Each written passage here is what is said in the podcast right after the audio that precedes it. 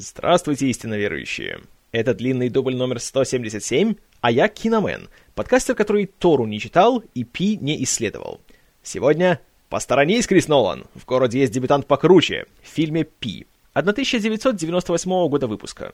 Это первый полнометражный фильм Дарана Аронофского, одного из самых смелых, самобытных и уважаемых режиссеров современности – Родился Даррен Аронофский в 1969 году в городе Нью-Йорке в районе Бруклин в семье Шарлотты и Абрахама Аронофских, двух школьных учителей, которые хотя и являлись э, приверженцами иудейской веры и в целом э, чтили все обряды, но при этом не были практикующими евреями, не ходили в храм э, еженедельно и не навязывали свои взгляды своему сыну.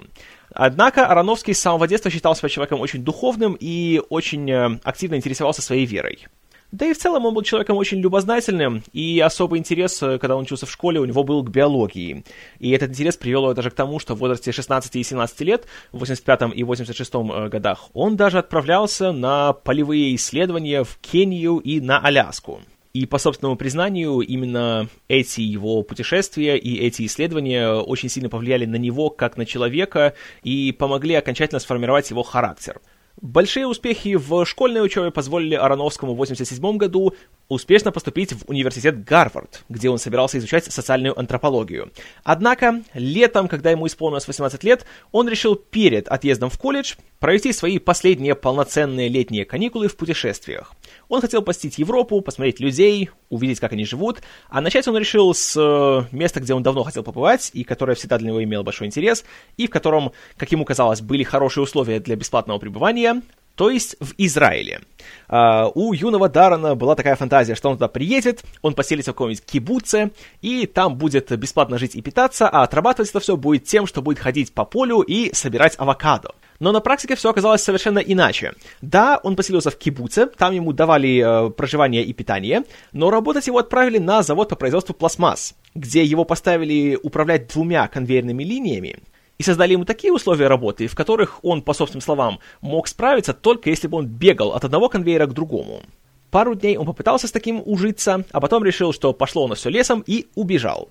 И начал просто самостоятельно путешествовать по Израилю, ходил по Иерусалиму вдоль западной стены города, и там, как и другие туристы-евреи, он стал привлекать внимание э, местных... Э, не скажу, что они ученые, скажем так, исследователи определенных аспектов иудаизма, которые искали себе новых учеников. И они их э, привлекали тем, что давали им, э, опять же, бесплатное проживание, питание, а взамен за это их гость должен был посвятить энное количество своего времени изучению какого-то отдельного э, верования, течения или убеждения. И так Ароновский был э, познакомлен с такой вещью, как Каббала, то есть э, еврейский мистицизм.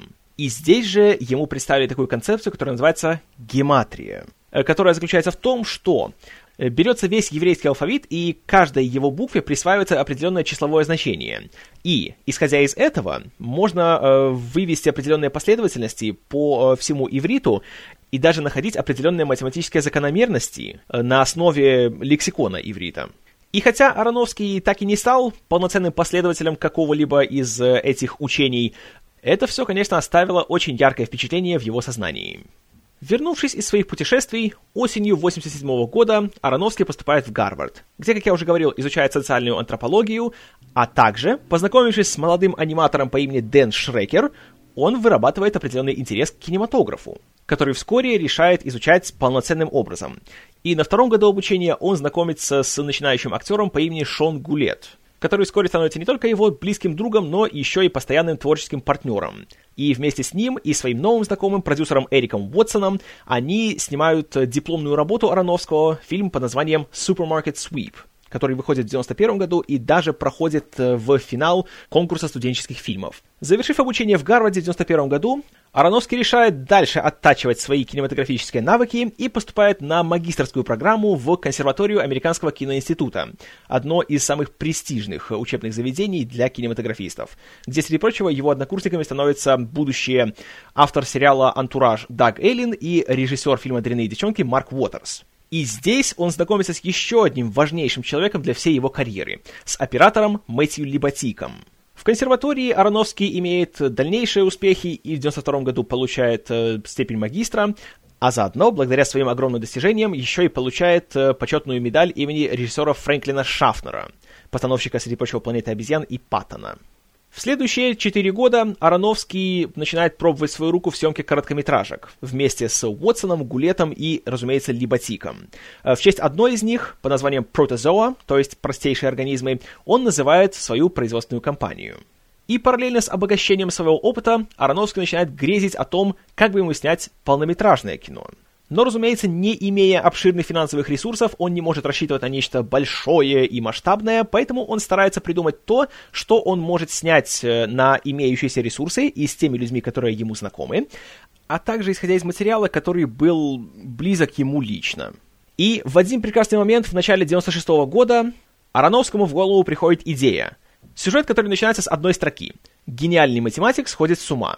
И, конечно же, в роли этого гениального математика он видел только одного человека — Шона Гулета, который, несмотря на то, что математику никогда не изучал, оказался заинтригован этой идеей, и на протяжении восьми месяцев он и Ароновский вместе э, разрабатывали сценарий и придумывали всю историю э, главного героя, математика Макса Коуэна, который является большим гением, но при этом является страшным затворником и при этом страдает от ужасающих мигрений. И, ко всему прочему, в рамках э, своих маниакальных исследований он случайно натыкается на вещь, которая, возможно, является ответом на вопросы, которые мучили человечество с самого начала времен. А может быть и нет. К сентябрю 96 года сценарий, который получает название «Пи», готов. Однако стоит вопрос о том, какая же будет съемочная группа, кто кроме Гулета будет играть какие-либо роли, и самое главное, откуда у них будут деньги, чтобы все это хоть как-то снять. И решения этих проблем нашлись довольно быстро и эффективно. Э, в качестве съемочной группы Ароновский брал людей, с которыми познакомился в Гарварде и в консерватории киноинститута. Это, конечно же, были в первую очередь оператор-постановщик Мэтью Либотик, художник-постановщик Мэтью Марафи и режиссер монтажа Орен Сарх. Что касается актеров, то здесь э, Ароновский воспользовался услугами специалиста по подбору актеров Денис Фитцджеральд, которая сумела привлечь сюда ряд актеров, э, которые имели опыт работы либо в театре, либо, если повезло, то еще и в кино и на телевидении. Э, так появились э, не особенно хорошо известные широкой аудитории актеры вроде э, Аджея Найду, Сами Шоаб или Памелы Харт, а также два человека, у которых уже был немалый опыт э, съемок в кино и на телевидении.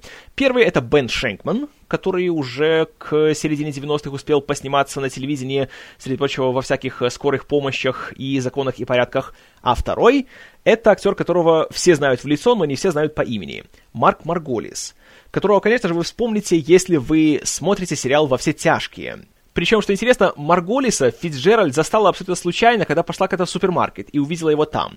Тут же подбежала к нему и говорит, «О, Марк, привет! Ой, слушай, у меня для тебя есть идеальная роль!» На что он, конечно, покривился и сказал, «Для меня не бывает идеальных ролей!»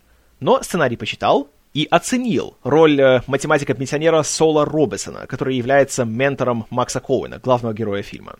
И, разумеется, благодаря тому, что эти актеры не были звездами, и у них не было всяких завышенных требований и мании величия, они все согласились работать практически за бесплатно, взамен за что Ароновский пообещал им э, проценты от сборов фильма. И тут мы приходим к самому важному вопросу. Как же Ароновский собрал бюджет для художественного фильма «Пи»? Основу его и большую часть, конечно, составляли деньги, которые Ароновский сам накопил за энное количество лет, и то, что ему дали его родители – а вот как собрать остальную часть, ему предложил ассоциированный продюсер и его друг Скотт Франклин, которому пришла в голову гениальная идея – пойти по всем своим друзьям, знакомым и родственникам и попросить у них взаймы по 100-150 долларов и пообещать вернуть их в течение энного времени с процентами – и успех не заставил себя долго ждать, потому что 100 долларов или 150 для большинства из них это не была такая уже страшная сумма, без которой их дети будут голодать. Поэтому, конечно же, зная Ароновского, зная его таланты, они охотно сделали инвестицию в Пи. Таким образом, в октябре 96 года начались съемки фильма, которые, как это часто бывает на маленьких независимых проектах, продлились всего месяц. Снимался фильм Пи по большей части в Бруклине, в здании старого завода по производству осветительных приборов, к которому съемочная группа получила доступ благодаря тому, что этот завод принадлежал отцу человека по имени Скотт Фогель, который является также большим другом Ароновского и ассоциированным продюсером на фильме. В их распоряжении были помещения на двух этажах. На первом хранилось э, все необходимое оборудование, а также э, была комната, где съемочная группа и актеры питались. И, кстати, за вхозом по вопросам питания была Шарлотта Ароновский, мать режиссера. А на втором этаже были построены декорации квартиры Макса Коуэна. И там же был установлен Евклид, его самодельный суперкомпьютер, с помощью которого он пытается расколоть математические последовательности, которые управляют э, Нью-Йоркской фондовой биржей. При создании декораций, элементов интерьера и реквизитов художник-постановщик Мэтью Марафи получил от Ароновского одно простое указание. У фильма не должно быть никакой привязки к какой-то конкретной эпохе. Поэтому чем более разнообразной, какой угодно старомодной и не скованной временными рамками будет вся техника в кадре, тем лучше. Так как это позволит фильму быть более универсальным и, по сути, не даст ему состариться. Поэтому в плане технологий в фильме мы видим такие вещи, как дисковые телефоны и матричные принтеры, которые даже на момент съемок уже были артефактами давно ушедшей эпохи. Первые две недели съемок проходили именно в декорациях квартиры Макса, и Шон Гулет был единственным членом актерского состава, который работал в это время. Это значительно помогло ему погрузиться во всю уединенность, изолированность и одиночество своего персонажа, а заодно еще и дальше его как-то дорабатывать уже во время съемок. Потому что зачастую бывали случаи, когда Ароновский и Гулет прямо в день съемок сидели и переписывали некоторые реплики, и вместе они писали закадровые монологи, которые говорит Макс на протяжении фильма. И кроме этого, Гулету, который всю жизнь изучал английский язык и литературу, Пришлось хорошенько поизучать математику для того, чтобы в кадре убедительно смотреться в роли гениального ученого. И Ароновский рассказывает так, что э, поначалу, э, когда Гулет почитал сценарий, то он его интересовал только в плане его актерской работы. И сами идеи, которые высказываются в Пи, ему казались э, полным безумием, и он ни во что не верил. Но затем, чем больше он стал готовиться, тем, чем больше он стал э, читать материалы на поднимаемые фильмы темы, то постепенно он сам начал этим проникаться и даже сам начал в это верить.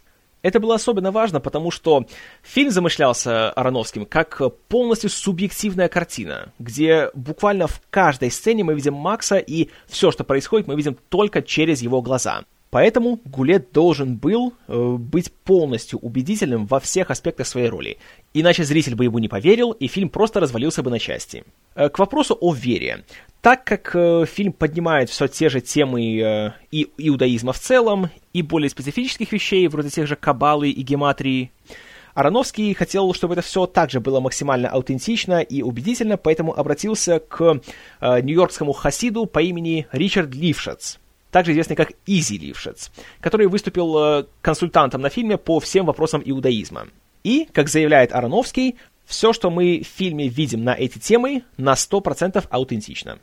Также, что интересно, э, Лившец познакомил Ароновского с э, миром бартера среди еврейской общины Нью-Йорка и открыл для себя целый мир, в котором люди меняют любые вещи на любые другие вещи. И Лившец, как большой сторонник этого проекта, осознавая, что с финансами у съемочной группы есть проблемы, он через эту систему бартера в эквиваленте на сумму где-то 10 тысяч долларов обеспечил питание для съемочной группы. Питание, разумеется, полностью кошерное. А 10 тысяч это, конечно, была очень значительная сумма, потому что общий бюджет э, фильма, который удалось насобирать, составлял 60 тысяч долларов.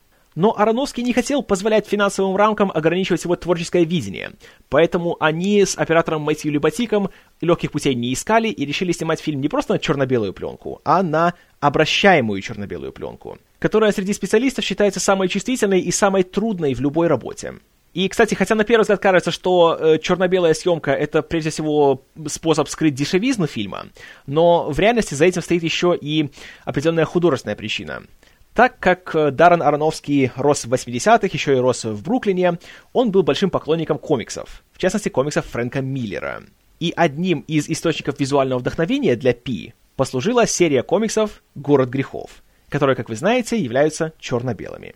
Также Ароновский и Либатик решили поэкспериментировать с э, различными скоростями съемки и использовать э, такую хитрую манеру съемки, которую называют снори-камера. Снори-камера — это технология, при которой камера крепится к телу актера. И кадр получается таким, как будто э, та часть твоего актера, которую мы видим в кадре, неподвижна, а все остальное вокруг него движется. И это создает, во-первых, очень яркий образ, а во-вторых, еще и определенное такое немножко клаустрофобное ощущение, когда смотришь сам фильм. А название этого метода происходит э, от двух э, исландских братьев-художников, фамилия которых Снори. Поэтому Снори камера. Но что еще интереснее, вместе с э, всяческими очень хитрыми техническими приемами, Ароновский и Либотик использовали порой самые простые и почти кустарные методы съемки. Например, из-за того, что у них не было специального объектива, они не могли снимать э, кадры с видом из глазка двери Макса. Поэтому что они сделали, чтобы сделать э, подобные кадры? Брали камеру, которая у них имелась, и просто на объектив прикрепляли рулон с изолентой. Поэтому создавалась такая иллюзия, будто «О, мы смотрим прямо в глазок». На самом деле нет. Но в фильме были, конечно, не только интерьерные сцены, и довольно много приходилось снимать на натуре. И эти съемки также представляли немало трудностей. Э, по большей части из-за того, что делалось это все без каких-либо разрешений. Как и Джеймс Кэмерон, когда снимал «Терминатора», Даррен Аронофский на своем дебюте реализовывал политику партизанских съемок. Поэтому кадры, которые были сделаны в китайском квартале города Нью-Йорка или в районе Кони-Айленд, который является одним из любимых мест Ароновского с самого детства, и его присутствие в фильме было обязательным условием для режиссера, это все делалось абсолютно неофициально. А если в кадр попадали прохожие, то затем к ним подбегал кто-нибудь из съемочной группы и просил у них письменного разрешения на то, чтобы они попали в кадр. И, к счастью, прохожие спокойно это все воспринимали и всегда соглашались. Хотя, конечно, пришлось немножко и понервничать и режиссеру, и его съемочной группе. Это касалось съемок в метро которые также проводились без каких-либо разрешений, потому что для того, чтобы получить разрешение снимать в метро хотя бы на одну ночь, нужно было платить что-то около 18 тысяч долларов. А так как бюджет был всего 60, конечно же, никто не собирался так делать.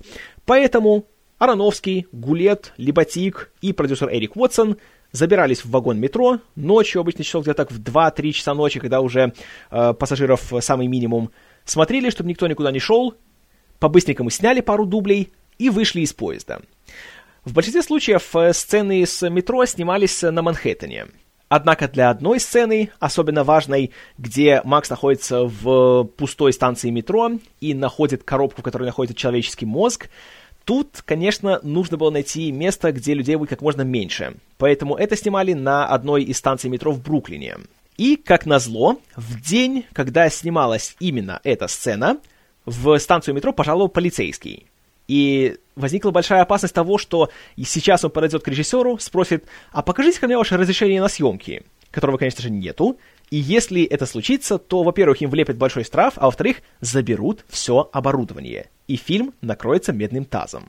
Поэтому на пару мгновений вся съемочная группа окаменела, наблюдая за тем, как полицейский подошел к коробке с мозгом, посмотрел туда, пожал плечами и пошел дальше. И, к счастью для режиссера и его коллег, ни у кого никакого разрешения он не спрашивал. Все решили, что им просто дико повезло, тут же собрали свои вещи и пошли наверх, где в машине их уже ждал продюсер Эрик Уотсон – и оказалось, что главная причина, по которой тот полицейский никак к ним не прицепился, это то, что в паре кварталов оттуда, также в Бруклине, в это же время снимал свой новый фильм Вуди Аллен. И, видимо, полицейский подумал, что Ароновский и его люди — это вторая съемочная группа того фильма Аллена, поэтому не стал к ним цепляться. Так что получается, что если бы не Вуди Аллен, не было бы у нас Дарана Ароновского. А также к вопросу о метро и актерах. Э, большинство членов съемочной группы, э, так как массовок у них не было, были вынуждены выполнять еще и роли актеров. По большей части без реплик, но просто стоять где-нибудь на фоне и делать серьезное лицо.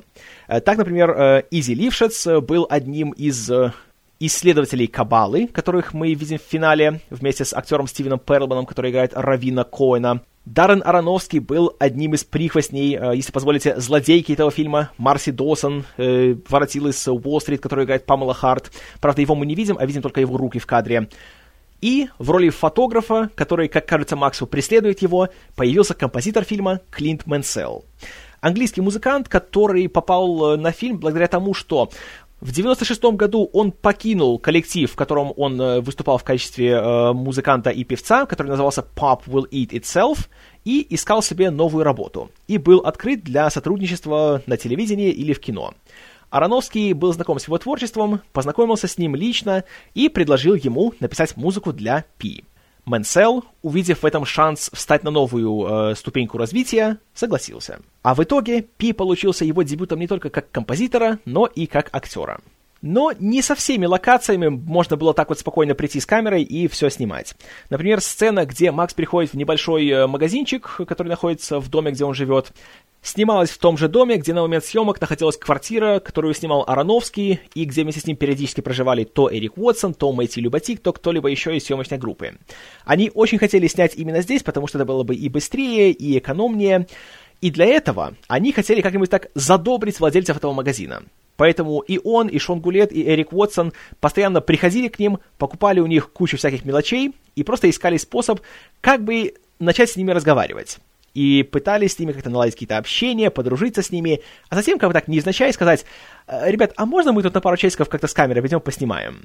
И расчет у них был такой, что они и так уже насколько денег накупили всяких товаров, то, может, владельцы все-таки э, будут милосердны и позволят им снимать бесплатно. Не позволили. Пришлось платить. И был еще один довольно забавный случай касательно актеров. Для небольшой сцены, где Максу приносят чемодан с очень хитрым микрочипом для Евклида, это должны были сделать два суровых человека в костюмах, которые должны были сыграть два местных актера. Однако в день съемок один из них не явился, а нужно было, чтобы было два. Поэтому Ароновский, не имея возможности найти актера по-быстрому, взял своего отца, Абрахама, нарядил его в костюм и поставил его в роли этого сурового амбала. И получилось неплохо. В общем, съемки фильма были очень насыщенными, и этот месяц, конечно, прошел очень весело для всех. Наконец, в ноябре 96 года съемки были завершены, и после этого начался длительный послесъемочный период, который занял более чем полгода. До июля 97 года Ароновский монтировал фильм, сводил звук, накладывал музыку, перезаписывал диалоги и так далее, и так далее. Тут, среди прочего, к работе подключились еще два человека, с которыми Ароновский был знаком со времен колледжа. Первый — это дизайнер Джереми Доусон, который разработал вступительные титры для фильма, а второй — это звукорежиссер Брайан Эмрич, который разрабатывал каждый звук, который мы слышим в фильме. И, забегая вперед, скажу, что с Эмричем Ароновский работает и до сих пор. Завершив фильм в середине 97 -го года, Ароновский и Эрик Уотсон принялись отправлять его на различные фестивали независимого кино, включая, конечно же, самый главный, Мекку для любого инди-кинематографиста — Sundance, который проводится в городе Парк-Сити в штате Юта. И в декабре 97 -го года Пи был официально включен в конкурсную программу среди драматических фильмов на фестивале Sundance 98 -го года. Премьерный показ его состоялся в январе 98 -го года, и на фестивале фильм ждал однозначный успех. Во-первых, э, его в целом очень э, тепло приняли зрители. Во-вторых, Ароновский получил приз за режиссуру. А в-третьих, здесь же у фильма нашелся покупатель. Независимый кинодистрибьютор, компания Artisan, которой, правда, больше нету с тех пор, как ее выкупила компания Lionsgate. Но Artisan были впечатлены Пи и заплатили Ароновскому 1 миллион долларов за то, чтобы купить э, все права на дистрибуцию и пустить фильм в ограниченный прокат в кинотеатрах. И вот здесь Даррен Ароновский и Эрик Уотсон вздохнули с облегчением и, наконец, смогли выплатить всем своим кредиторам не только сумму долга, но и еще солидные проценты. Ну а в американский прокат художественный фильм «Пи» вышел в июле 1998 года и мгновенно собрал хвалебные отзывы критиков, и, несмотря на то, что он был в ограниченном прокате, он собрал более 3 миллионов долларов. Что даже с учетом того миллиона, который был потрачен на права на дистрибуцию, это был однозначный успех, который не только вернул затраты, но еще и принес немалую прибыль. Что касается моего знакомства с художественным фильмом «Пи», то началось оно еще где-то году так в 2000-м, когда у меня еще был э, доступ к очень хорошему спутниковому телевидению, которое, конечно же, постоянно обогащало мой культурный запас, и тогда как-то на одном киноканале, который я регулярно смотрел, э, проскользнула реклама о том, что одной из больших премьер э, какого-то месяца будет маленький черно-белый фильм про какого-то лысого чела, который рассказывает, что в нем есть что-то, и оно его меняет, а какой-то бородатый суровый дядька кричит ему, что оно его убивает, потому что он не готов его принять. Но, учитывая то, что в том году и в то же время для меня самым ожидаемым фильмом был «Крик 3», это не шутка. А, я подумал, что ой, какой-то маленький черно-белый фильм, где нет ни одной Нев Кэмпбелл и никто никого не убивает ножом, пустая трата времени. Поэтому я его грандиозно проигнорировал. Затем, спустя два года, э, к тому времени, когда я уже посмотрел «Крик 3» и понял, что зря его так сильно ожидал, а также, когда у меня уже полным ходом шел переходный возраст, э, знаете, все атрибуты были на месте, э, нелюдимость, неловкость, обозленность на весь мир, и жалобы на то, что жизнь полна боли и уныния, но при этом так быстро заканчивается. Все это, конечно же, у меня было. И в один прекрасный день одноклассница мне дала посмотреть видеокассету, да, тогда еще были видеокассеты, с художественным фильмом «Реквием по мечте», который взломал мой мозг. Посмотрев его, я решил, что это лучший фильм на свете, я ничего круче не смотрел, это просто нечто, я должен узнать, что сделал этот чел Даррен Ароновский до того, как он снял этот фильм, потому что я знал, что это был не первый его фильм. Плюс к тому времени я уже слышал, что ему собирались доверить новый фильм о Бэтмене, что меня, конечно же, также порадовало неимоверно. И тут где-то я прочитал, что его первый фильм назывался «Пи». И тут я понял, что «А, это тот самый Пи, который я проигнорировал. Поэтому, конечно же, я снова принялся за тщательное изучение телетекста в своем старом телевизоре, э, в поисках э, программы того самого киноканала, который я все еще мог смотреть, и, к счастью, я очень быстро нашел Пи в его ночном эфире. Записал его на видеокассету, тогда все еще были видеокассеты, и посмотрел. Мозг снова был взломан. Пи мгновенно стал одним из моих любимых фильмов современности, который я смотрел снова и снова и снова, и это был один из первых э, фильмов, которые я добыл на нормальном оригинальном заморском DVD. И любовь моя к нему была настолько велика, что я посмотрел его за два года, по-моему, наверное, раз семь или восемь. И апофеозом всей этой истории стал э, мой школьный выпускной, когда я получил свой, э, не диплом, а что, аттестат? По-моему, аттестат, неважно. И вместо того, чтобы пойти, нажраться, выплясывать на танцполе и или хорошенько получить по морде, я пошел домой, где показал родителям художественный фильм «Пи». Вот насколько велика была моя любовь к нему. Правда, с тех пор, вот после того, как я поступил в университет, и как-то у меня немножко поменялся распорядок, и постепенно началось меняться немножко отношение к жизни, я и Пи и Реком по мечте практически то и не пересматривал. И если бы не этот подкаст, то, наверное, к Пи я бы еще тоже долгое время не притрагивался в определенный момент просто я понял, что, наверное, я этот фильм страшным образом переоценил, и как-то мне совершенно не тянет его пересматривать, и вряд ли что-то в нем есть, что сейчас, в своем теперешнем возрасте, я оценю так же сильно, как когда мне было столько, сколько было, когда я смотрел его в первый раз. Но Пересмотрев его для этого подкаста, причем пересмотрев аж три раза с двумя аудиокомментариями, я могу смело сказать, что, знаете, нет, не переоценил. Это все еще очень хороший фильм. Не идеальный, конечно, не для каждого зрителя. Это не то, что можно слепо рекомендовать всем и каждому, но как дебют он великолепен, и со своими задачами, которые ставил его автор, он справляется блестяще. Особенно если учитывать те условия, в которых он делался, и те ограниченные средства, за которые он делался. Пи прекрасно выглядит, прекрасно звучит, и он очень искренне, очень эмоционально, очень убедительно сыгран. А это, в принципе, уже три причины полюбить любой фильм. И если в вашем фильме есть вот эти три вещи, то ваш фильм уже не может быть плохим.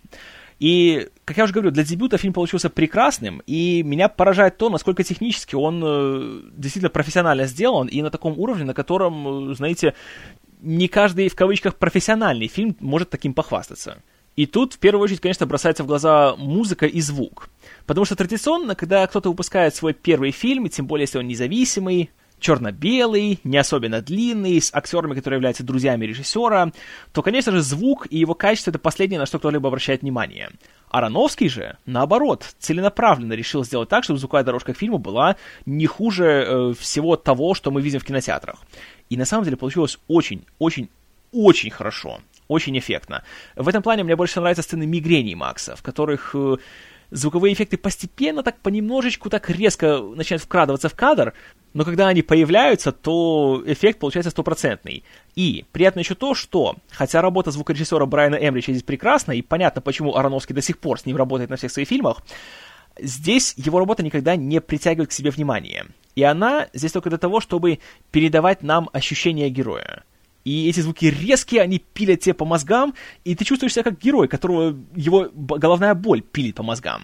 И даже в таких уже более, казалось бы, тихих и неприметных моментах все, даже мельчайшие звуки, вроде нажатия клавиш на клавиатуре, звучат колоритно и запоминаются. Что еще запоминается, так это, конечно же, музыка Клинта Менсела, которая здесь, э, в отличие от его более поздних работ, э, гораздо более быстрая, ритмичная, пульсирующая, и главная тема фильма еще надолго остается в голове. Хотя также пульсирует она только тогда, когда сюжет продвигается, когда наш герой становится более активным, когда у него какой-то прорыв возникает, когда у него какое-то э, озарение к нему приходит, тогда, конечно, саундтрек начинает уже э, набирать обороты. И здесь, как и с работой звукорежиссера, саундтрек сделан на таком уровне, что ты не думаешь, что это какой-то маленький черно-белый независимый фильм, снятый за 60 тысяч. Ты думаешь, что это полноценный, нормальный кинотеатральный релиз. И этот вывод заставляет сделать еще и операторская работа. Мэтью Либатик заслуженно пользуется репутацией одного из самых интересных и самых талантливых людей в своей сфере, и то, что у него пока нету Оскара, это просто вопрос времени. Получит, я уверен, и, наверное, даже еще не раз. И то, что после работы с Ароновским, среди прочего, его брали снимать «Железного человека», это свидетельство его таланта. И опять же, операторская работа здесь, она хотя очень яркая, очень стильная, здесь полно всяких хитрых приемов, которые далеко не в каждом блокбастере можно увидеть, но, как и во всем остальном, здесь это все служит общей цели и не перетягивает одеяло на себя. Да, здесь много той же самой снори камеры, здесь много э, заигрывания со скоростью съемки, с игрой света и тени, и в целом сама эта черно-белая картинка такая очень контрастная, очень зернистая, и здесь есть опасность того, что стиль начнет преобладать над содержанием. Но здесь этого не происходит. Здесь стиль служит содержанию. И даже то, как используется скорость съемки, здесь позволяет нам глубже понять э, ситуацию и проникнуть в мир нашего главного героя Макса Коуэна.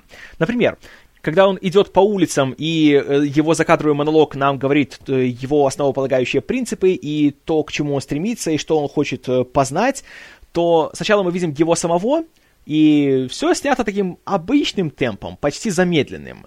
А затем мы видим кадры с его точки зрения, и там уже все мельтешит скорость гораздо более высокая, и это позволяет нам показать, как он видит мир, и насколько его мозг все воспринимает э, быстрее, и насколько все для нас, зрителей, кажется таким суматошным, хаотичным, хотя для него, на самом деле, это все является частью системы, и просто его мозг работает быстрее, чем наш. И так мы визуально это понимаем. Ну и, конечно, еще Ароновский и Либотик используют э, более традиционные приемы для показа его состояния и его переживаний, вроде того, как э, здесь для создания напряжения постоянно используются крупные планы, причем очень крупные, и сцены в его маленькой квартирке, которая, кажется, вообще ограничивается всего одной комнатой, где две трети пространства занимает э, его компьютер Евклид, тоже сняты очень тесно, очень клаустрофобно, очень темно, и как-то так просто неловко становится, немножко так некомфортно от всего этого. Это тоже, это отлично сделано, очень хорошо передает всю атмосферу, очень убедительно, очень эффектно. И что еще мне нравится в операторской работе, так это то, как она продолжает одну из тем фильма. А, Макс э, на протяжении своих исследований э, сталкивается с таким выводом, что в окружающем мире практически все движется по спирали. И он это видит везде. И когда растворяет сливки у себя в кофе, которые движутся постепенно так по кругу, и когда видит дым от сигареты, тоже тот движется по спирали. И камера зачастую тоже в паре сцен, когда он э, находится у себя в квартире, когда он размышляет и ходит по, по комнате, Макс сам ходит по кругу, то есть по спирали, и камера и вместе с ним ходит по этому же кругу. И даже в таких мелочах, как вроде э, кадров, которые случайно делаются на улице, в определенный момент нам показывают э, кадры в китайском квартале, где какой-то человек просто запускает какую-то э, самодельную летательную штуку в форме птицы, и эта птица летает по кругу, то есть тоже по спирали.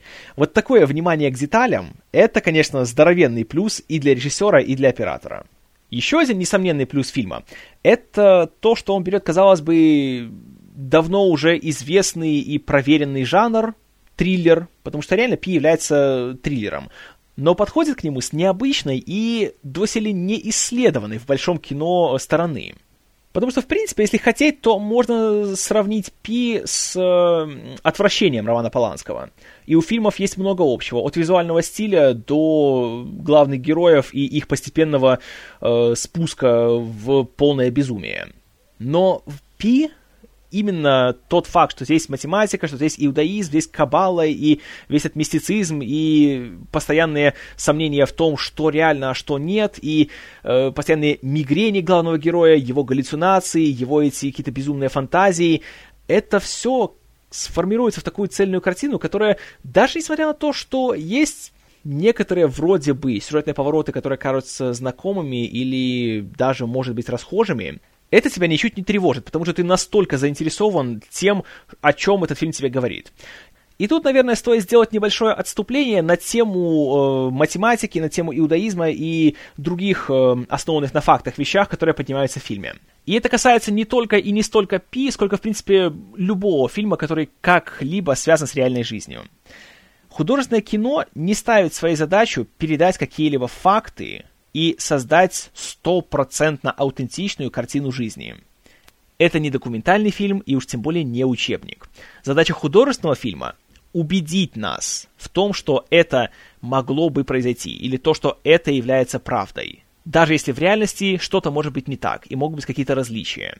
Фильм должен убедить нас в том, что в его личном мире, в мире этой истории, все эти вещи не только существуют, но они еще и имеют смысл, они срабатывают, и герои в этом уверены.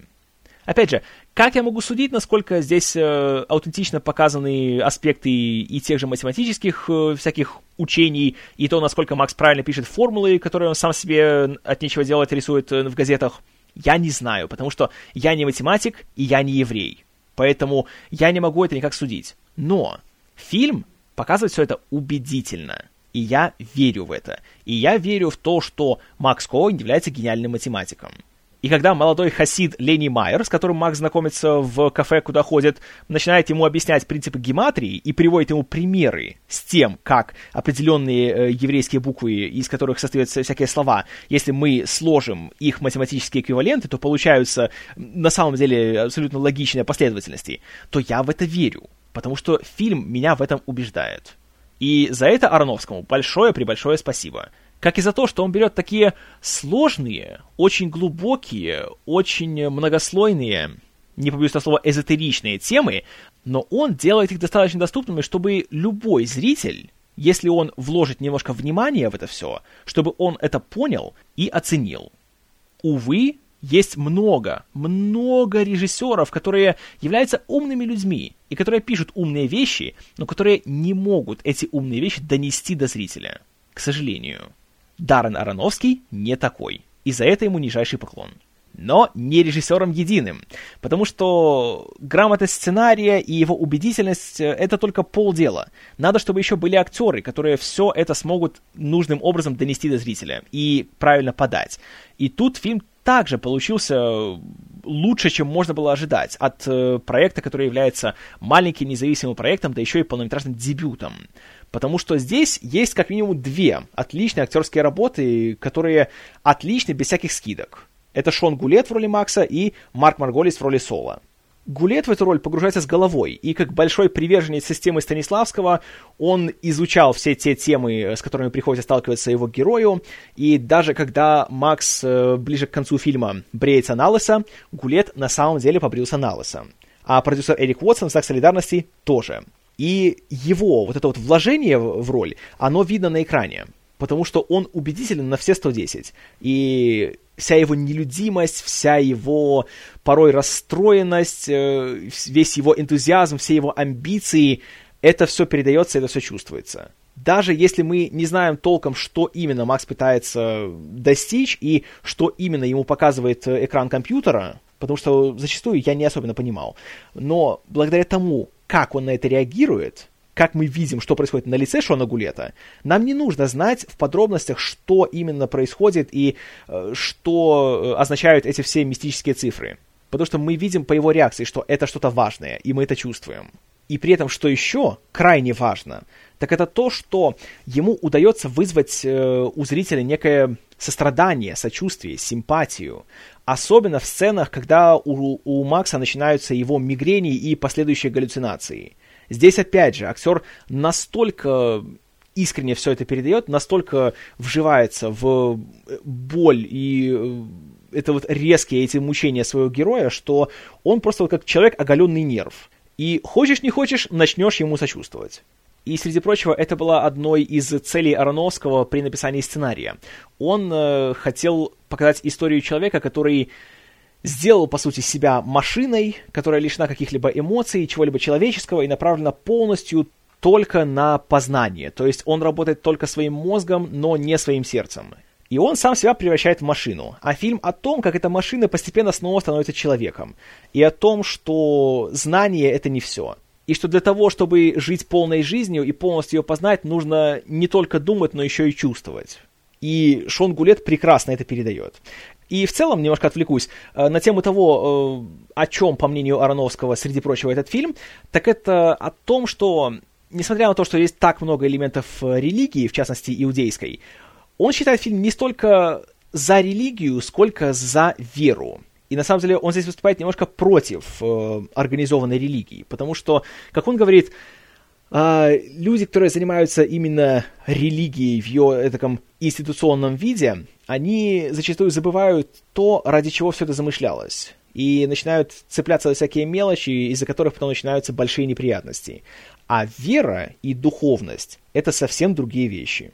Но я не договорил еще про актеров. Марк Марголис у него роль другая, не такая, как у э, Гулета.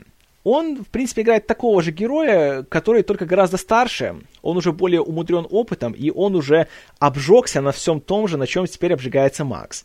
Потому что он тоже имел это страшное рвение, этот непрекращающийся энтузиазм к своей работе, из-за которого его хватил удар, и он чуть не умер. И он понимает, что эта пустая, слепая погоня за знаниями, она не имеет смысла, если она происходит сама ради себя. И в течение фильма он пытается убедить Макса, чтобы тот не повторял его ошибки, чтобы он попытался жить нормальной человеческой жизнью. И это видно в сцене, где он рассказывает ему историю про Архимеда, который э, совершил свое открытие после того, как жена сказала ему, что он принял ванную. И Макс из этой истории делает вывод, что значит его прорыв скоро настанет. А Сол говорит, что нет.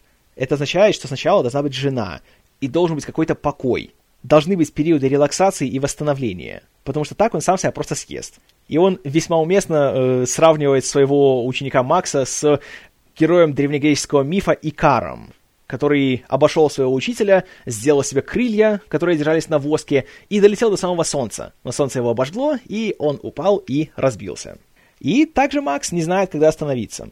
И отношения между ним и Солом, как, по сути, между суррогатным отцом и сыном, э, также получились очень интересными. И они очень хорошо разбавляют э, чисто интеллектуальный контекст фильма э, таким чем-то более эмоциональным, более душевным, что ли.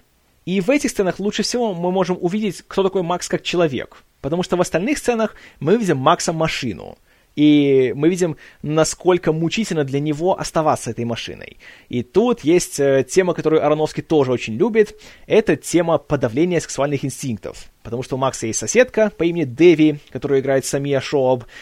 И мы четко видим, что у Макса есть к ней определенные симпатии, но по той или иной причине он никоим образом не собирается с этим ничего делать. И он просто это все в себе подавляет. И мы видим, как в определенный момент ему становится от этого очень и очень нехорошо.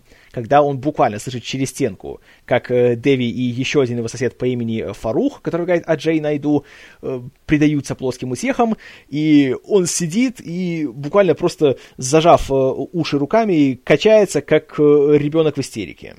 И еще один показательный момент, это уже ближе к финалу, когда после очередного своего нервного срыва он представляет, что она у него в квартире, и что он обнимает ее, и он рыдает у нее на плече. Но вдруг оказывается, что это просто еще одна галлюцинация. И на самом деле он все еще один, и он никому не нужен. Потому что он сам от себя всех оттолкнул а оттолкнул, потому что он видит себя как искатель некой высшей цели. Э, первоначально он ищет э, некую последовательность, которая позволит ему э, предугадать тенденции развития фондовой биржи, и поэтому с ним связывается определенная фирма с Уолл-стрит, которая хочет эксплуатировать его знания в этой сфере. Но впоследствии ему становится ясно, что здесь есть нечто большее, и что, возможно, он и вовсе открывает все секреты мироздания, как затем ему говорит э, его однофамилец Равин Коуэн, что, возможно, он и вовсе открыл истинное имя Бога, которое, по их мнению, зашифровано в Торе, и оно состоит из 216 символов. Ну и тут, конечно же, э, всякие любители математики и глубоких анализов уже давно заметили, что 216 — это 6 в кубе, то есть 6 на 6 на 6. Что уже, конечно, переводит всю эту историю немножко в христианскую плоскость. И также довольно символично то, что Макс гонится за Богом, но находит дьявола. И в этом плане тоже забавно то, как э, меняется его отношение к этому знанию. Потому что на протяжении фильма он говорит, что он не делает это для каких-то личных целей, не для наживы, не для славы, не для денег, а он хочет просто работать, скажем так, на общечеловеческое благо и как-то больше и глубже понять э, то, как существует мир, как он работает и так далее. Но, когда в финале он сталкивается с этой группой хасидов, и которая объясняет ему, что, возможно, он открыл, то он говорит, что нет, я вам, понимаете, это не дам, потому что вот это во мне, я избранный, вот только я могу это понять и открыть. И как-то его альтруизм постепенно начинает угасать. Что только подкрепляет идею о том, что, возможно, это самое мифическое число, за которым он гонится, оно на самом деле содержит нечто дьявольское, что постепенно его искушает и поглощает его душу. И все это приводит нас к финалу фильма, у которого есть множество интерпретаций, который является шокирующим, но в то же время нельзя сказать, что он нелогичен и что он сделан только для того, чтобы шокировать зрителя. В нем, и, конечно же, это спойлер, но, с другой стороны, если вы дослушали до этого момента и не смотрели фильм, то я не знаю, зачем вы это сделали. А, так вот, в нем Макс э, устав от всей той боли, что он чувствует, и от э, всех гонений и преследований, берет в руки дрель и делает сам себе этакую импровизированную трепанацию. Почему он это делает? Ну, тут может быть много разных интерпретаций. Э, первая, которая пришла в голову мне, это то, что он понимает впоследствии, что то знание, которое он имеет, он его постепенно осознал, он понял всю его значимость, и он понял, что те люди, которые его окружают, те, которые э, к нему стремятся, не заслуживают его, и они не будут его использовать по назначению. Поэтому, что называется, чем оно попадет в плохие руки, лучше пусть оно никому не достанется. Возможно. Но это довольно простая интерпретация, она на поверхности, я думаю, что это не то, что закладывал Ароновский. Возможно, Макс просто устал от того образа жизни, который он ведет, который вечно подчинен его интеллектуальным поискам, и он хочет просто от всего этого отказаться, потому что он не может жить с этим, поэтому если он выживет, то, конечно, у него будет страшное повреждение мозга, но при этом его больше не будут тревожить все эти проблемы, которые тревожили его раньше. И тут еще одно отступление. Тут мне очень понравилось, как Ароновский использует такое хорошее ружье Чехова, точнее, дрель Чехова. Потому что в середине фильма, когда у Евклида происходит серьезный сбой, Макс берет в руки дрель и использует ее как отвертку, чтобы вскрыть, а, в кавычках, мозг своего компьютера, там разобрать его на части и посмотреть, что там в нем произошло. А в финале, с помощью этой же дрели, теперь же в качестве дрели, он вскрывает собственный мозг. Ну и последний момент — это самая-самая-самая финальная сцена, в которой Макс, э, казалось бы, снова живой и здоровый, он сидит в парке, он смотрит на листья на дереве, к нему подбегает его маленькая соседка Джена, которая обычно бегает к нему с калькулятором и просит, чтобы он ей э, в уме высчитывал всякие хитрые суммы. И он всегда их высчитывает с точностью там до десятитысячных. А здесь он не знает ответ. И теперь он какой-то спокойный, безмятежный, и в этой сцене впервые за весь фильм он улыбается. И тут тоже есть разные интерпретации. Кто-то говорит, что Макс просто выжил, он получил страшную травму мозга, но он живой, и он еще может функционировать, может говорить. Возможно. В этой сцене он в шапке, мы не видим, что у него с головой, и плюс все-таки до этого он читал медицинскую энциклопедию, где он специально отметил определенный участок своего черепа, куда он затем засадил дрель. Возможно, просто ему повезло, и он успел остановиться, и он не засунул сверло достаточно глубоко, чтобы себя убить. Возможно. Невелика вероятность, но мало ли, чего только не бывает в этой жизни. А с другой же стороны, есть такая идея, что эта финальная сцена — это уже после того, как он умер. Это уже загробный мир, в котором он вроде тоже живет там же, где и раньше, но теперь он наслаждается теми вещами, которые он игнорировал при жизни. И теперь он на самом деле обрел какой-то покой, какую-то радость. Возможно. И еще один аргумент в пользу того, что Макс в финале фильма все-таки не выживает, это финальные титры. Тут, перед тем, как я объясню, почему финальные титры, расскажу еще одну историю, которой Даррен Ароновский поделился в своем аудиокомментарии к фильму. Uh, откуда в фильме появились муравьи? Потому что там есть муравьи, среди прочего, они появляются из того самого мозга Евклида. И на протяжении фильма они видны все чаще. История заключается в том, что когда он учился в колледже, то он, Шон Гулет и еще один их друг, чье имя сейчас я не вспомню, но оно здесь не настолько важно, купили свою первую машину а это был старый разбитый ржавый понтиак, который они купили за 1 доллар и 2 ящика пива. Бывший владелец был не уверен, что они проедут хотя бы 10 миль на нем, а они на нем доехали аж до Мексики, где поставили себе цель найти как можно больше руин цивилизации индейцев майя и просто их всячески исследовать и осмотреть. К счастью, в Мексике это добра навалом, поэтому нашли они их очень быстро и очень легко. И в один из э, их визитов Ароновский обратил внимание, что посреди какой-то здоровенной монументальной постройки сейчас, спустя пару веков, э, посередине какого-то здания, которое, вероятно, имело какую-то важную функцию среди э, товарищей из племени Майя, теперь были гигантские муравейники. И эти муравьи там были как хозяева. Они себе ходили, и было как-то наплевать на то, что это, понимаете ли, историческая реликвия, и тут была древняя цивилизация, которая бла-бла-бла это было все равно. И какую бы важность люди сами себе не приписывали, по мнению Ароновского, природа все равно все это освоит, и ей все равно. И по такой же логике, то, что мы видим на финальных титрах, а именно кадры того, как муравьи ползают по бумагам с заметками Макса, с этими цифрами и с его попытками восстановить то число из 216 цифр, намекает нам на то, что, вероятно, на самом деле он умер в конце. И это происходит э, за те дни до того, как его труп кто-то найдет. Потому что у него квартира за семью замками, туда так особо не проникнешь, и потребуется время, пока кому-то станет интересно, а почему же этот нелюдимый математик-затворник не выбирается. Поэтому возможно. Но, опять-таки, в самом фильме для этого нет четких указаний, и это навеяно только историей, которую рассказывает режиссер, вне фильма. Поэтому, насколько эта теория вероятна и правдоподобна, ну, тут можно долго спорить. Но одну вещь можно сказать с полной уверенностью. То, что Пи, мягко говоря, дает пищу для размышлений. Это умный, оригинальный, глубокий, хорошо продуманный, выверенный до мелочей фильм, который является блестящим стартом для по-настоящему талантливого человека, который, что самое приятное, не растратил тот кредит доверия, который был ему выдан, и с каждым следующим фильмом делает по крайней мере, не менее интересные вещи, чем раньше. Уж насколько у него это получается, насколько успешно, это уже другие вопросы. Но здесь Ароновский показал себя, во-первых, отличным рассказчиком, во-вторых, он здесь прекрасно работает с актерами, а в-третьих, у него еще есть мощнейший собственный визуальный стиль. Еще один элемент этого стиля, который я не отметил, это то, что Ароновский называет хип-хоп монтажом.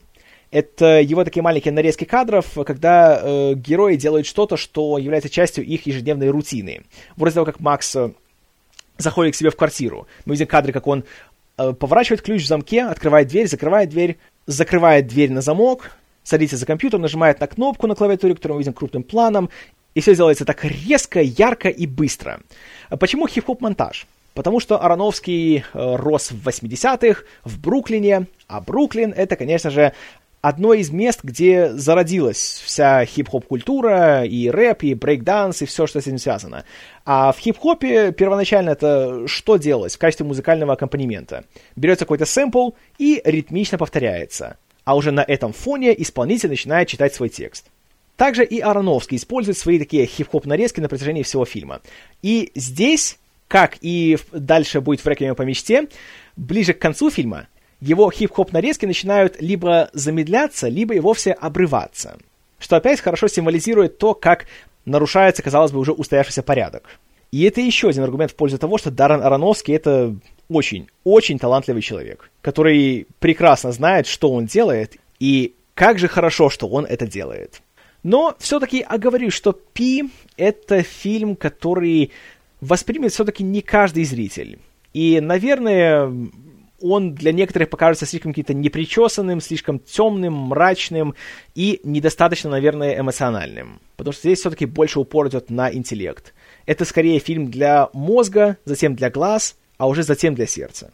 Но это все еще очень хороший фильм. И я ему со всей смелостью ставлю 8 баллов из 10. И, конечно же, рекомендую к просмотру. Спасибо за внимание. С вами был Киномен. И, похоже, вам нужен новый шланг радиатора –